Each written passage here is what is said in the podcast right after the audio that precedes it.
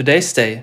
Das finden wir heute wichtig. Durchgeführt im Sommer 2022 vom Else Frenkel Brunswick Institut an der Universität Leipzig unter Beteiligung weiterer Hochschulen. Eine Studie, die versucht, die politische Haltung der Ostdeutschen zu erfassen. Befragt wurden 3546 Personen. Und bereits die erste Erkenntnis sie überrascht. Die Menschen im Osten des Landes, sie vermissen den Staat, der vor 33 Jahren aufgehört hat zu existieren. Es sind nicht einige oder wenige, 66 Prozent der dort lebenden Bevölkerung fehlt sie, die DDR.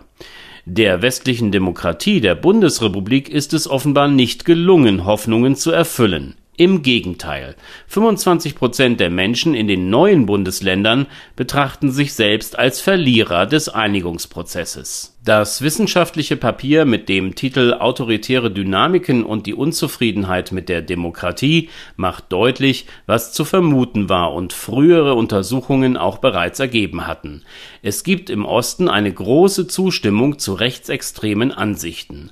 Ausländerfeindlichkeit und Chauvinismus erfahren nur geringe Ablehnung.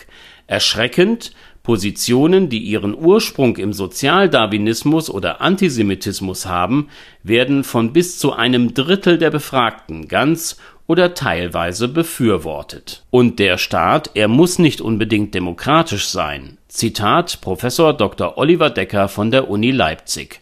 Unsere Untersuchung zeigt, dass sich derzeit viele Menschen in den ostdeutschen Bundesländern nicht mehr demokratische Teilhabe und Sicherung der demokratischen Grundrechte wünschen, sondern die scheinbare Sicherheit einer autoritären Staatlichkeit. Die Ostdeutschen, sie sind mit der Demokratie nicht zufrieden, dort vermutlich nie ganz angekommen.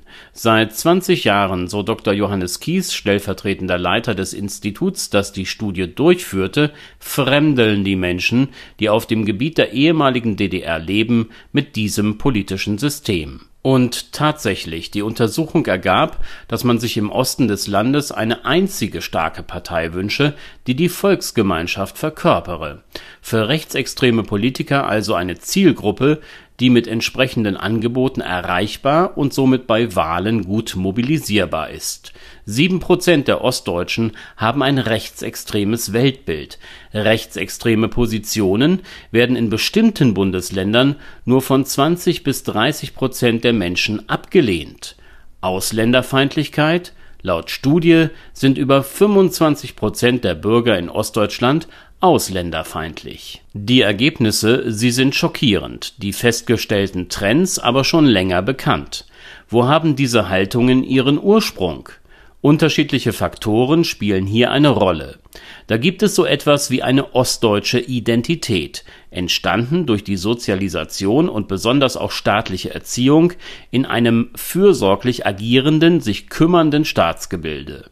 Dabei vergessen die sich Erinnernden offenbar die Abwesenheit von grundlegenden Freiheiten, die Enge, die Alternativlosigkeit und das brutale Vorgehen gegen die, die sich dem Staat kritisch entgegenstellten. Der Systemwechsel, der dann vollzogen und durchlebt wurde, wir im Westen des Landes haben keine Vorstellung davon, was das bedeutete. Transformationserfahrungen wie der Verlust der sozialen Sicherheit und des Arbeitsplatzes, der Konfrontation mit vollständig neuen Anforderungen im Alltag und auch persönliches Scheitern. Sie haben sicherlich keine belastbare Brücke zum Leben in der bundesrepublikanischen Demokratie entstehen lassen. Wer sich nicht wahrgenommen fühlt und keine Wertschätzung erfährt, wessen Hoffnungen enttäuscht werden, wer sich vielleicht als Bundesdeutscher zweiter Klasse fühlt, der ist offen für populistische und auch rechtsextreme Politikentwürfe. Das mit dem Zusammenwachsen, es hat nicht richtig funktioniert und der Eindruck, dass der Westen den Osten überrollt habe, er ist nicht ungerechtfertigt. Die Uhr allerdings, sie lässt sich nun einmal nicht zurückdrehen. Gegen Abspaltung und Spaltung gibt es eigentlich nur ein Mittel Kommunikation in der Begegnung, der persönlichen Begegnung. Zusammenwachsen können Gruppen mit unterschiedlichen Erfahrungen und Einstellungen nur in der produktiven Auseinandersetzung miteinander. Und nur auf diesem Wege, dem des sich Näherkommens, kann Verständnis für die anderen überhaupt entstehen. Erste kleine Schritte.